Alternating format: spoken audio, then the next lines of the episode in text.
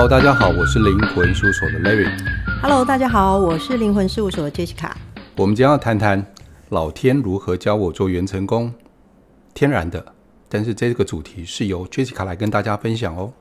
嗯，呃，其实在我还没有跟 Larry 学催眠之前啊，呃，那时候是我有一个朋友带我去看看宫庙里面怎么样办事情。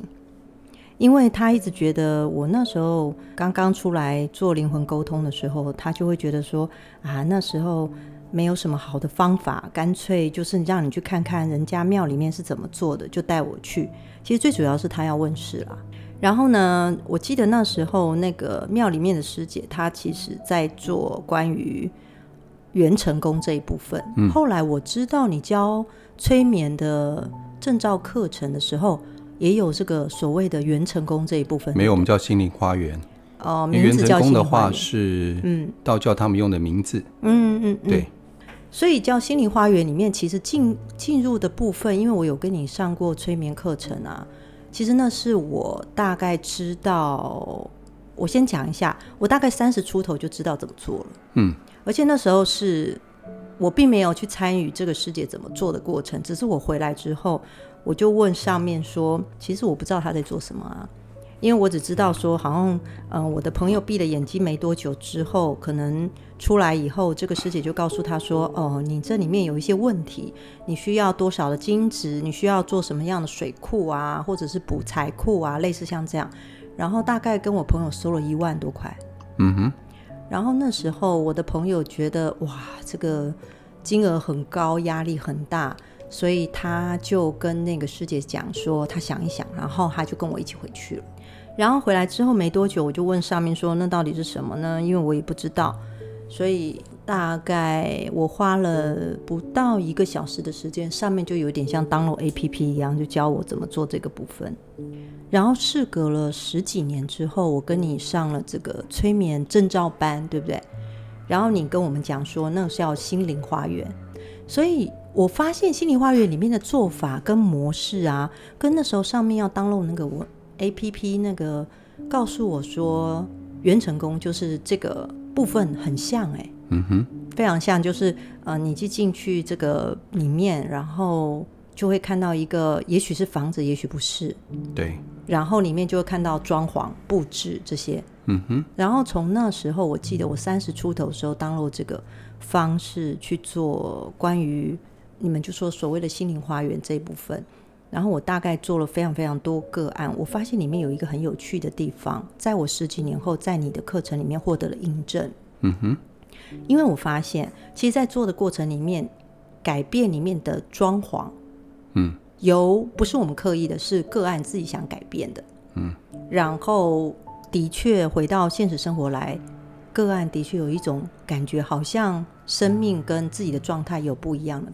对啊，嗯，因为在心灵花园里面来讲，所有的房子，就你刚刚讲的里面的布置，嗯，里面的家具，都是我们潜意识的投射。那这个投射呢，嗯、是一种意象。那我先不讲心灵花园，我讲风水，嗯，因为风水接触的时间也很久了。以风水来讲呢，客厅代表。这个房子里面男主人的面子，哦，以人体五论来说，也代表这个人的头部，嗯，主卧室代表女主人的子宫，也代表生育的地方，养儿育女。所以你会发现呢、啊，以房子来讲的每一个地方，它都有一些隐喻在，或者是一些投射在。再来，厨房代表我们可以吃饭的地方。吃饭地方里面是不是有炉灶、水龙头、嗯，米缸？那现在当然没有米缸，对不对？有冰箱。现在厨房有现在厨房这一些，这都是一些投射。这个投射代表我的金钱的来源，或者我的储蓄、我的不动产，全部都可以在厨房里面看到。那这些都是。相关直接或间接的一个一个的投射，我们在内心里面如何去改变它？如果说我们要直接改变它，是有点难度。嗯，因为改变它，我就用说的，你现在要积极一点呐、啊，你想努力一点呐、啊，你现在不要想那么多，没有用。那我可以用一个方法，用他投射出来的这一些影像，或他认为看到的，从里面做一些变化。当我在做投射的变化的相对的时候啊，在他内在里面的潜意识也被开始被更动、被改变了，所以他就慢慢开始转换。其实用催眠的技巧来看这件事情是这样在看的。嗯哼。那我有一个问题，我想问啊，因为其实我在做这个，我们叫元成功，你们叫心灵花园这个部分啊，有一个我比较好奇的地方。假如今天做这个个案，他并没有结婚，所以意思就是这个客厅就没有所谓的男主人的面子。那这样子怎么看呢？你们？因为你刚刚有说客厅代表男主人的面子嘛。假如这个人是单身，他就没有男主人啊。这个面子就是我在迎宾。我在跟外人朋友相处的地方，你直接只要这样看就可以了。哦，那我刚刚说男主人的面子是今天结婚了以后啊，嗯，有些人客厅比较大，以这个房子来讲，他可能就占了三分之一。嗯，那是不是代表我把客厅弄得好好的？对，代表这个男主人他比较爱面子，因为我想让所有人来参观我房子的人坐在客厅里面，觉得我很气派。嗯那相对来讲，就隐喻一件事情，这个男主人爱面子，就会有这样的状况产生。或者是说，做的这个个案爱面子嘛？不管他是男的女的，要看比例，房子跟客厅的比例才能论断，不能单单看这个房子。可是我刚才问的是，他如果是单身，他并没有男主人这个人，他是个女生，嗯，所以他的客厅就没有所谓的男主人的意思。对啊，那就是一样他。在对外的交际应酬，或者是跟别人接触的时候的状态哦，对。所以像有时候我们在做元成功的时候，有些人他眼睛闭着就可以进去嘛。嗯。那很多人会以为说，回来问我，这到底是我想象的，还是我真的在元成功里面，或者是心灵花园里面？嗯。通常你都会怎么回答他们呢？当然，以催眠来讲的话，我们会有一个催眠的深度啊。嗯，如果他催眠的深度稍微比较深一点的话，他也会有怀疑，到底是我想象出来的，还是我真的看见的？好，问题来了。嗯，他为什么会让他想象这样的画面？他的潜意识为什么用这样的画面来告诉他，而不是用别的画面？代表潜意识想告诉他，他的内在是如此呈现。就像我们在做梦的时候，为什么我就梦到这些场景，而不是梦梦到别的场景？日有所思，夜有所梦嘛。嗯，或者是内在我想有一些呈现的时候，或想一些变动的时候，我利用做梦的时候让个案看到。嗯嗯嗯。所以像我，比如说像我在做的时候，有时候个案会问我说，因为我其实我切入的角度是我三十出头的时候。然后那时候的个案其实都知道说我有一些天赋，所以他们并没有去想这么多，但是会问我说：“那真的是有一间房子吗？”嗯，那是在我的潜意识里吗？那时候我们不是用潜意识来回答的，因为我并不是，我并不知道那是催眠。对，他们会问我说：“不知道我把它带进了什么样的空间？”所以套用了后来 Larry 我跟你学的关于催眠课程之后，我发现啊。其实它真的就是催眠的一种方法而已。我没办法完全这样讲的是因为啊，嗯，在宗教里面有它的仪轨在，有它的仪式在，在催眠里面没有，所以我不能很断定那两者是相同的。那我们就来谈关于你接讯息的时候，跟在催眠里面我们两者的差异性，好吗？好啊，基本上我在做这一部分的时候啊，我是能够跟个案共频的。所谓的共频，就是他看得到的影像，我也可以同步看到。嗯哼。所以原则上，我在做元成功的时候，其实我也是闭眼睛的，等于说我跟他同步。同步意思就是我仿佛可以看到他所看到的影像。嗯。这个是感觉上是，当我开始准备要做这个部分的时候，我会进入一种比较恍惚的状态。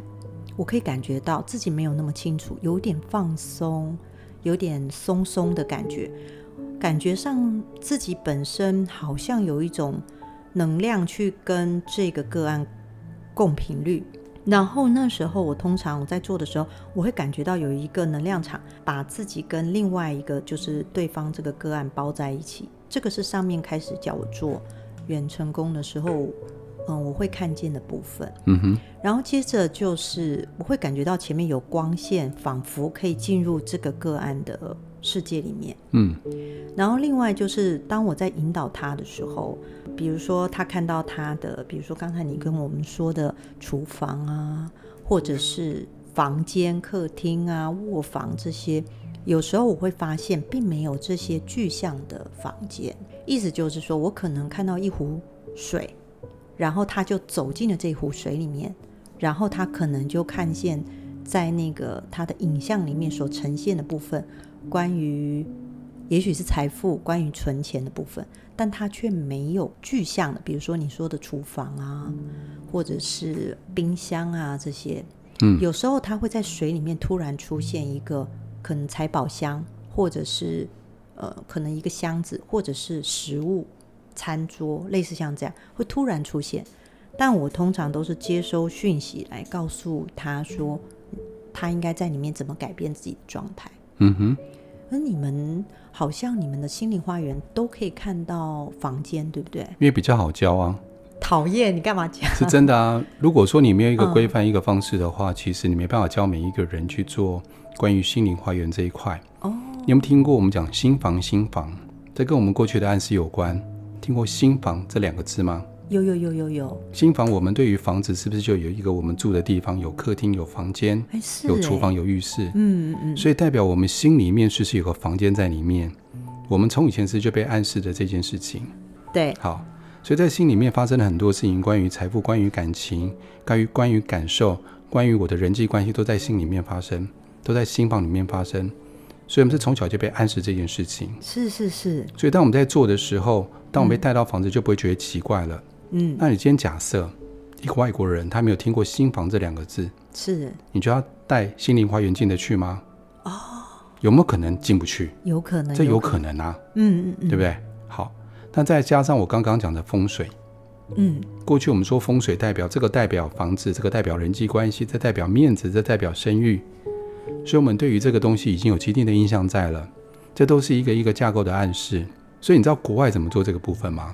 因为我不知道哎。他们带你进一个嗯类似树洞的地方，里面前面五个房间，那五个房间呢，他就告诉你，代表你每一个不同的潜意识。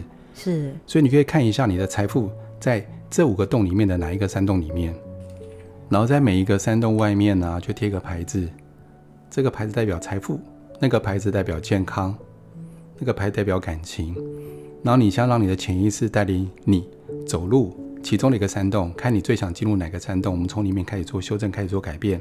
然后做改变的时候呢，里面可能就出现一些你印象当中的一些东西，比如说有人会出现沙发椅，嗯，有人会出现一些画，然后他在干嘛呢？接下来他就问你说：“诶，这个画啊，代表什么意思？代表你的感情里面现在出现什么样的问题呢？那如果你觉得不满意，我们要做什么样的修正，做什么样的处理？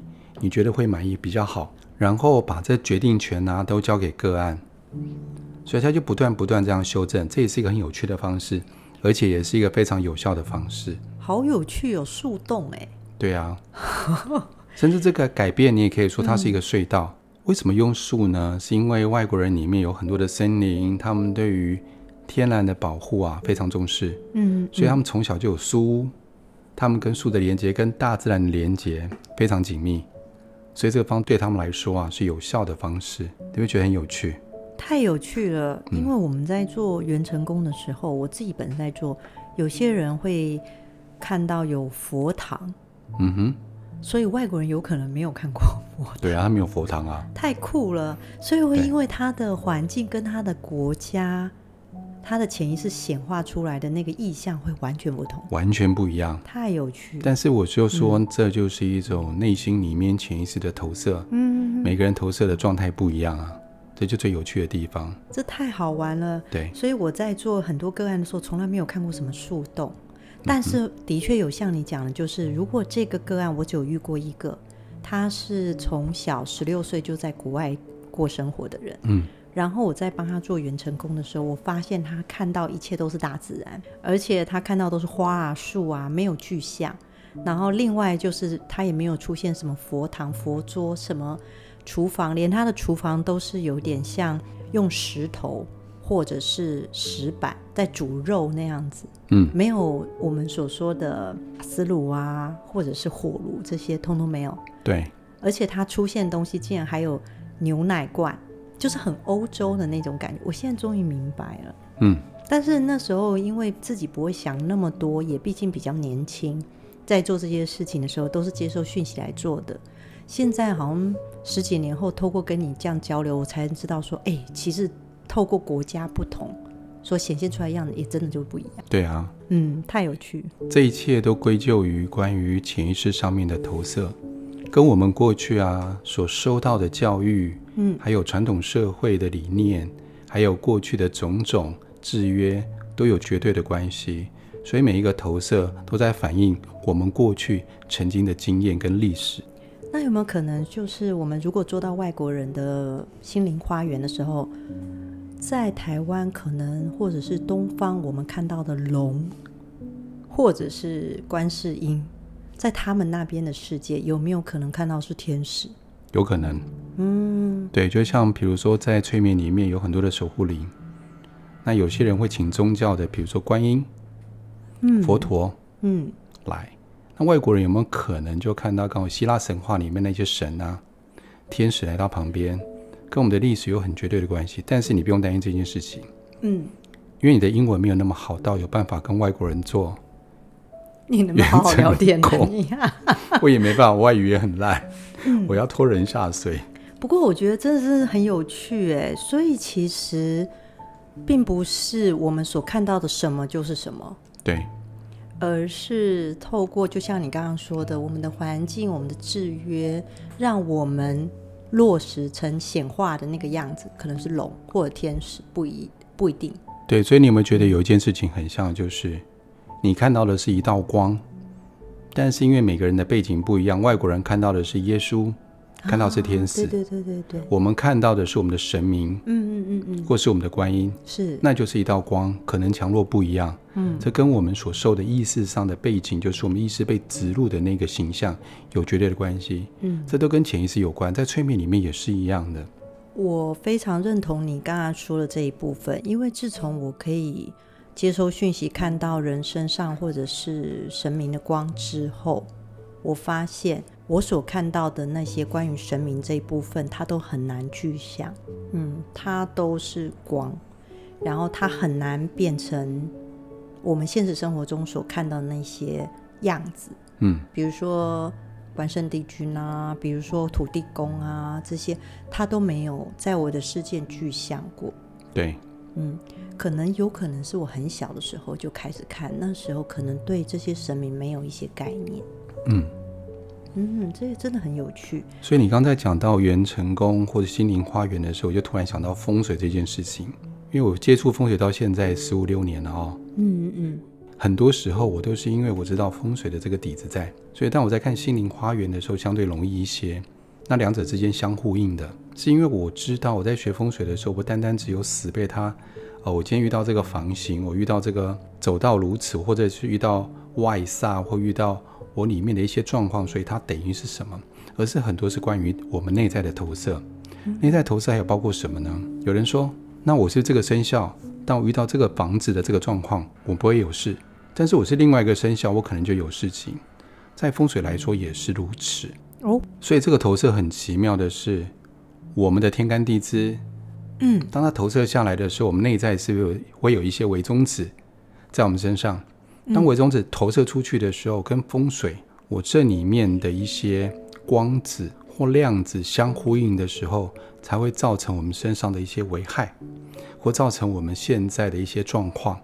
我可以问一下吗？对，你的意思是说，假如我属老虎，我可能就不适合住在这个房子里，或我属兔子，就反而很适合住在这个房子里的意思吗？对，有可能今年对你来讲就要小心一些，它都相呼应的，这在在都是一种投射之间产生的一种纠结。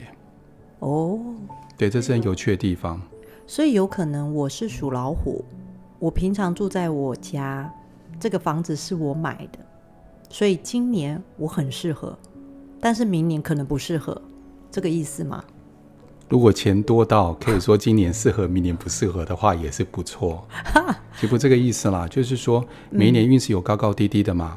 哦、嗯，我们就讲说正冲年、冲克年、正冲旁冲的，所以要特别小心。有时候点光明灯嘛，对不对？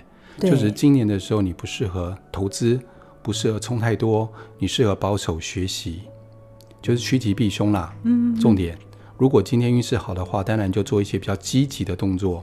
投资，如果运势比较不好的时候，我们就存钱，看我们就休息或去玩，或尽量不要随便投资。只要讲这些东西，所以我们应该要回到心灵花园了吧？对，我们不然扯太多了。对，我们扯太远了，但是真的很有趣，因为我发现可以跟你聊很多。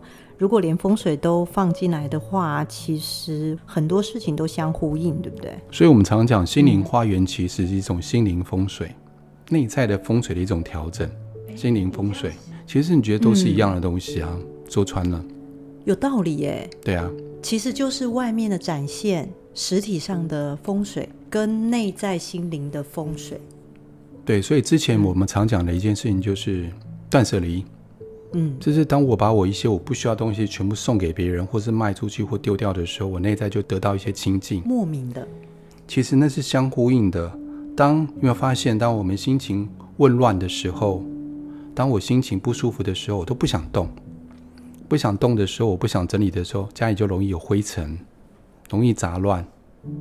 那当我把它整理干净的时候，我愿意整理，代表内心开始，我想要改变，我想要亲近。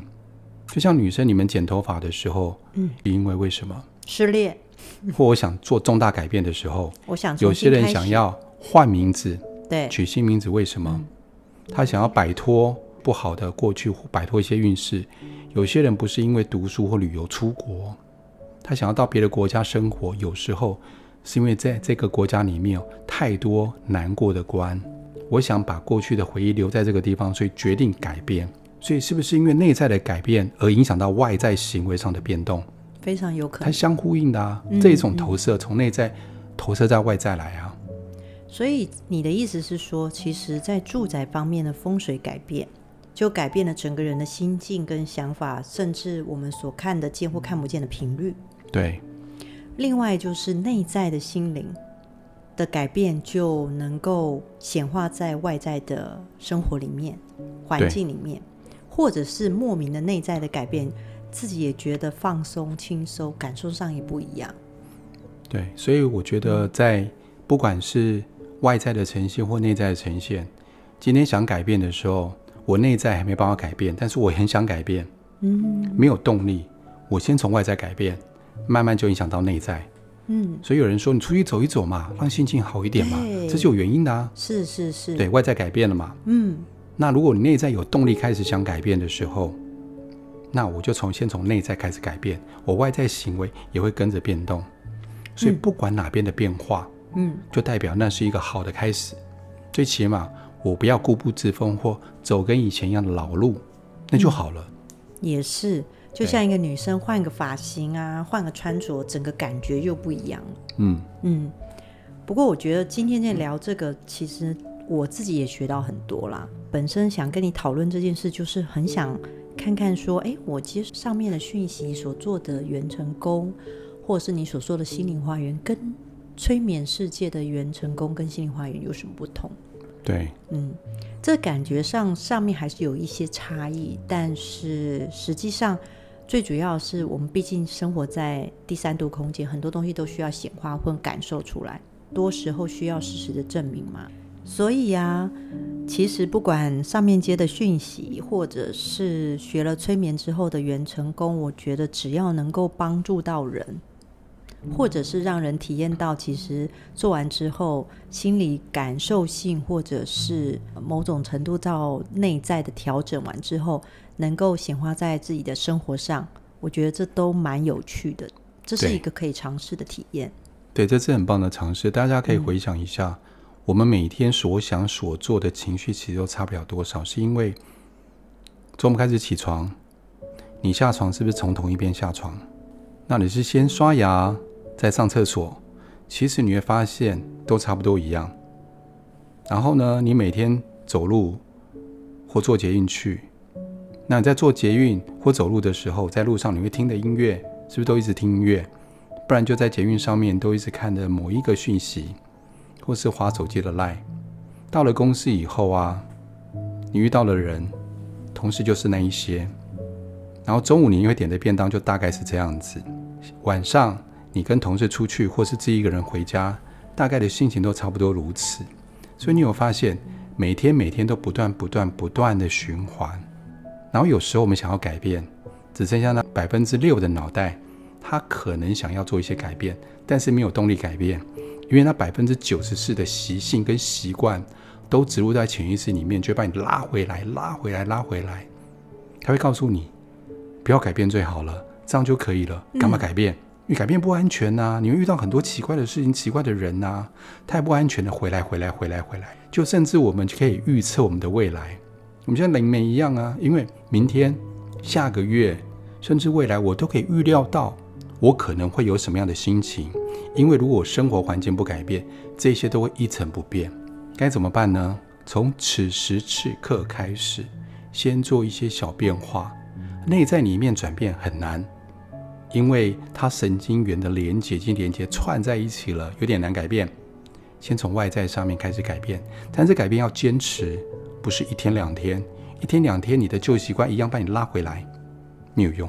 你要做的是，开始是一个惯性上的改变，自己一个人没办法，找一个跟你可以一起改变的人，最起码先完成两个礼拜、三个礼拜以后，你就会发现不一样了。你就开始愿意多一些变化，多一些改变。比如说，今天下了班以后，我去吃一些我从来不会想过的餐厅，不会去尝试的料理，试试看。或者是你去一些你从来不可能去的场所跟场合，试试看，看看有什么不一样。你的心境开始会有一些转变，就从这边开始吧。哎，我很喜欢你说的这一段。就是从慢慢的从自己的生活惯性里一点点的改变，一点点改变，再感受看看自己的不一样。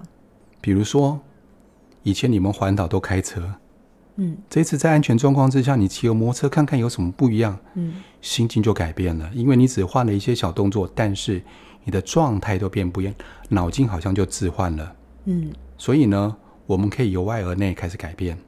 好，谢谢各位今天的聆听，那我们今天到先到这里了，好不好？好，谢谢大家，谢谢大家，祝大家有个愉快的未来，嗯，不是只有被预期的未来而已。谢谢各位，好吧，下次见，下次见，拜拜。拜拜。